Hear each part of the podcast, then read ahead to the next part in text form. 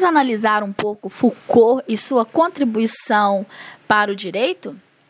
É, no período dos governos absolutistas, quando o poder era exercido apenas por uma pessoa, o governante fazia com que as leis fossem cumpridas e utilizava violência com o intuito de punir quem não seguisse.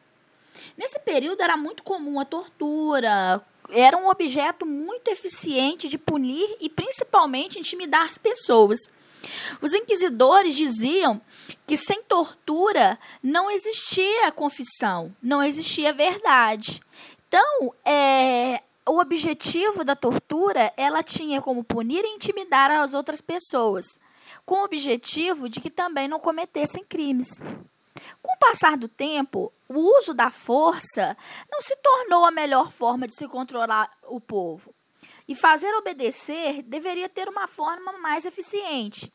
Foi desse modo que o governo passou a submeter o povo a seu desejo, sem que esse se percebesse que estava acontecendo. Entretanto, os que fugiam da conduta considerada normal eram presos e encarcerados. Alguns eram até dados como loucos, esquecidos em sanatórios. Com o passar do tempo, se percebe que a preservação da vida passa a ser necessária, tendo em vista ser preciso uma população produtiva para que o Estado possa se manter, enriquecer e também se desenvolver. Então devemos entender que o processo disciplinador ele nasce com o capitalismo. Até nas próprias fábricas nós percebemos essa, é, é, esse processo de disciplinarização. Uma sociedade de consumo está preocupada com eficiência e, portanto, ela necessita de um aparelho ideológico disciplinador para melhor produção e organização do sistema. O discurso, o conceito de cidadania muda e a cidadania só se concretiza com a parceria do povo com o Estado. Até então, ser cidadão é preocupar-se com o coletivo, é cumprir regras para que os indivíduos estejam e se tornem controlados. Mas quando o indivíduo não cumpre regras, é obrigação do Estado discipliná-lo.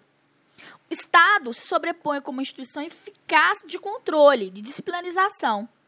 Interesse comum a toda a sociedade seria, sim, a manutenção da vida dos indivíduos que são benfeitores.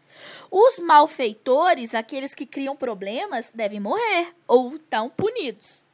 Partindo desse pressuposto, o Estado ele cria a chamada biopolítica, na qual o objetivo é a vida e sobrevivência de todos.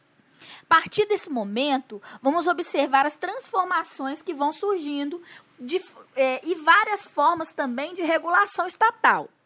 Surge aí o estar de bem-estar social, com a finalidade de prover as necessidades das sociedades não supridas pelo liberalismo.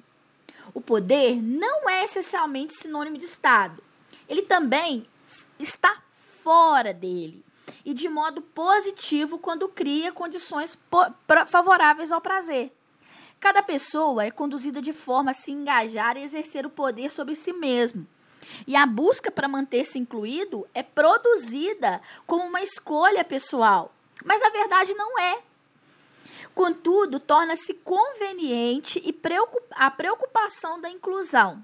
Dessa forma, empreender técnicas que vão ensinar a cuidar de si próprio e ao cuidar dos outros é conveniente a todos os objetivos políticos.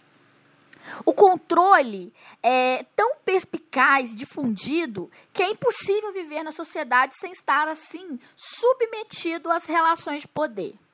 As instituições sociais são reguladoras de conduta, escola, família, igreja, e assim elas vão criando formas de fazer o indivíduo obedecer e compreender, e não somente a punição. A escola, a igreja, a família, é a família, por exemplo, é uma instituição que vigia e controla o indivíduo. Desde o momento em que ele nasce, a pessoa é vigiada pelos pais até tornar-se adulto. E aí as cobranças não param, sempre tem um boleto para a gente pagar. Ela se torna mais constante na nossa vida, com certeza. De acordo com Foucault, vivemos um panótipo né? E isso nos induz a agir de uma forma como as instituições desejam. Somos julgados constantemente, disciplinados. Segundo Foucault, o poder é exercido na sociedade moderna através da biopolítica ou da regulamentação, com o intento de treinar o indivíduo para utilizá-lo e ocasionalmente puni-lo. Foucault compara o poder de uma guerra, ou seja, há um confronto de forças sociais no qual se percebe a existência de dominados e dominantes. Menciona ainda a questão da moralidade social, que é repressora, que tende a padronizar a consciência dos indivíduos, impondo assim uma maneira racional e social, criando assim uma normatização homogeneizadora, intolerante e excludente. Uma das formas estabelecidas pela nossa sociedade como saber é o conhecimento jurídico, ou seja, é um elo entre o homem e a verdade. Para tal, refere-se ao inquérito como origem dessa forma de saber e como está sendo oriundo dos métodos de controle, tanto social como político. Para funcionar melhor, a sociedade deve manter os seus indivíduos, afastando-os de padrões longes ao dos demais membros da sociedade. E aí, esses que fogem aos padrões são colocados em prisões, manicômios. Então, a ordem jurídica também é um controle e normatização. De acordo ainda com o Foucault, a verdade não está nas coisas nem no sujeito, mas sim é, é idealizada pelo conflito dos instintos.